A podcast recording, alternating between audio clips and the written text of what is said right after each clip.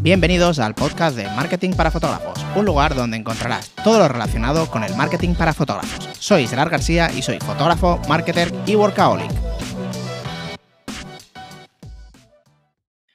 Hola, ¿qué tal chicos? ¿Cómo estáis? Espero que genial. Hoy quería hablaros sobre un tema de, equipo, fotógrafo, bueno, de equipo en general, que es utilizar un portátil o un ordenador de sobremesa. Yo llevo, bueno, he probado mm, te diría que hasta tres cosas diferentes, que sería un ordenador de sobremesa, que hace mucho tiempo que no tengo, o sea, sí que tengo uno aquí en la agencia, que es un, Windows, que lo utilizamos para el tema del vídeo y demás, pero no, es mi ordenador, ¿vale? Yo no edito los, los vídeos ahora actualmente y entonces pues no, no es mi ordenador actual, pero sí que, bueno, funciona muy bien. Pero te voy a dar los pros y los contras de cada cosa. Yo he utilizado eh, un ordenador de sobremesa hace bastantes años, luego utilicé, para cuando pasé a Mac, mi primer ordenador fue un Mac mini, que se podría decir como un ordenador portátil, pero no tiene pantalla. O sea, es portátil, pero no usable en todos lados, sino que lo puedes, es, fácil de mover. Y luego, pues el portátil, que actualmente tengo el MacBook Pro, el, A1, que llevo desde el, 2011 me compré el Mac Mini, luego el siguiente fue el MacBook Pro y este es el cuarto, creo. Entonces te voy a dar lo que es para mí las ventajas y desventajas de, cada una de estas tres y por qué yo he decidido seguir con, con MacBook. Entonces empezamos con, que yo suelo trabajar, me gusta mucho trabajar en, muchos sitios, o sea, no soy de, solo trabajar en, la agencia en este caso, que es donde tengo, donde tengo todo, pero antes trabajaba en casa, pero me gusta trabajar en sitios raros, o sea, me gusta muchas veces ir a tomar algún café en algún sitio y ponerme a trabajar ahí, me ayuda a despejarme, eh, a mí me gusta mucho también andar, mucho, mucho, entonces, pues mm, hay veces que me he ido a Barcelona, me he ido, yo, yo vivo a 50 kilómetros de Barcelona y la agencia está a unos 15, creo, y pues me voy hay veces que me voy a Barcelona, me voy a, me pongo a andar por ahí por el centro, andar mucho, y me voy parando en cafés de vez en cuando y voy, y voy trabajando por ahí. Y bueno, es un día que, me, gusta. Es un poco raro, pero es, así. Entonces, ese es uno de los motivos de, lógicamente, del portátil. Aparte que el portátil, pues puedes llevártelo de viaje, puedes llevártelo, pues si quieres trabajar con un compañero que también me gusta mucho, te lo llevas y ya puedes trabajar. Em, si te vas de vacaciones, te lo puedes llevar y trabajar. En fin, te lo puedes llevar y trabajar. Entonces, en este caso, evidentemente, como todos conocemos, pues el portátil es muy, muy, muy funcional y te da una libertad que no te da un ordenador de sobremesa, como podría ser un iMac. Eh, no te da esa libertad, evidentemente. O sea, tiene desventajas, pero mm, ya no te da, te, da una, te, da una, libertad que es absoluta y que para mí eso es lo, lo, principal de los, de los portátiles. Aparte que los han hecho, en el caso del MacBook, los han hecho ya para, para, trabajar, o sea, para trabajar en, foto y vídeo. La pantalla está muy bien calibrada. Eh, habrá expertos en, en o sea, en fotografía de moda y tal, que te dirán que no, que, que son mejor un EIZO, creo que se llaman, ¿no? Bueno, hay, hay varias de estas. Yo cuando empecé era, era, fotógrafo de moda y la pantalla, bueno, sí que es verdad que no estaban tan calibradas las pantallas del Mac, pero actualmente, actualmente sí. Aparte que tenemos que añadir una cosa a nuestra a nuestro pensamiento que la pantalla, por muy bien que esté calibrada o no, al final todos los clientes el 90% lo acaban mirando en el móvil y en el iPad. Y normalmente la tablet suele ser un iPad o... Mm, sí, suele, ser un iPad. Y los móviles, pues muchos también son iPhone. Entonces al final se acaba viendo en medios que están calibrados todos igual, que son los Apple. Suele ser, ¿no? Evidentemente hay muchos Android, pero está todo como muy calibrado para móvil. Entonces, al final, si tú tienes una calibración excelente y luego lo ves en el móvil, incluso lo puedes ver, o sea, el cliente lo puede ver peor de lo que tú lo estás, de lo que tú lo estás viendo. Entonces, por ese lado, el tema de los Mac me encanta porque ya sale como, como realmente ve, ve los clientes. ¿Vale? Entonces, esa para mí también es una, una ventaja importante de tener el MacBook. Entonces, vamos al otro lado, que sería el Mac Mini, que lo estuve utilizando durante dos años, creo que fue, que fue el, mi primer Mac.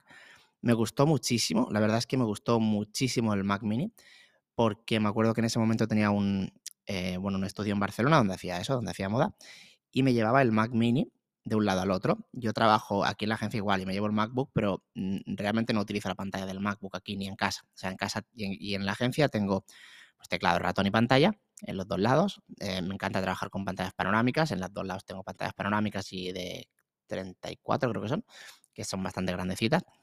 Y entonces simplemente llego aquí, tengo todo el, hub de USBs y demás, y simplemente lo conecto y ya está. Y en el Mac Mini, pues claro, realmente si es para hacer esto, puedes hacer estas dos cosas perfectamente. O sea, es lo mismo, incluso te diría que mejor porque es, más pequeñito el Mac Mini. Entonces, por ese lado, y, no, hablemos de barato. Entonces, por ese lado, perdona, pongo el móvil en silencio, que no me había dado cuenta. Por ese lado, muchísimo mejor el Mac Mini. Em, entonces te daba la misma libertad, bueno, la misma libertad no, pero si por ejemplo vas de casa a, por ejemplo, al estudio y simplemente en casa del estudio tienes la, pantalla y tal, que no utilizas la del MacBook, es una buena idea para ti también el Mac Mini, ya que el precio es, eh, te diría que menos de la mitad que el MacBook Pro. Y luego vamos finalmente a los iMac.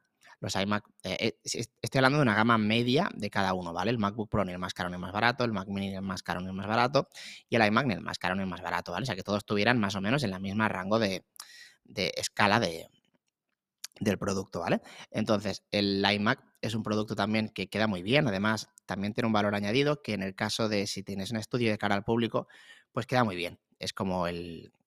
Todo el mundo se espera que, que vaya a un sitio así y encuentre un iMac. O sea, todos los clientes lo que esperan es un, iMac.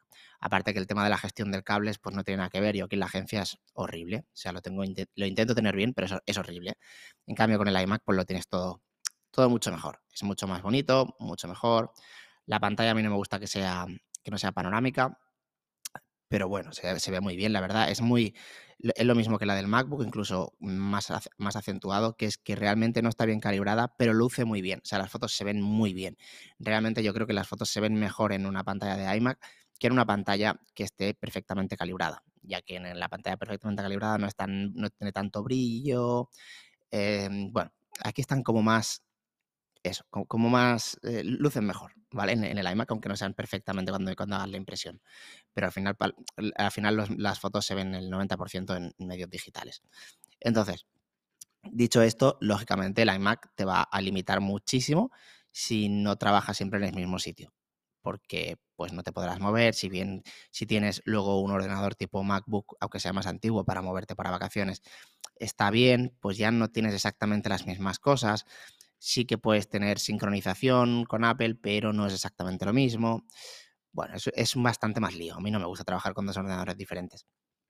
Entonces, si trabajas siempre, por ejemplo, en tu estudio o en casa y solo trabajas ahí y cuando te vas de vacaciones haces bien y desconectas y no te llevas el ordenador, sino como mucho el correo y ahí lo llevas en el iPad o en el móvil, pues entonces es una buena opción y también en el estudio lo mismo. Para, para el tema de clientes está muy bien a la hora de, de verlo, de que los clientes te vean con, eso, ¿vale? Entonces, por ese lado también está muy bien.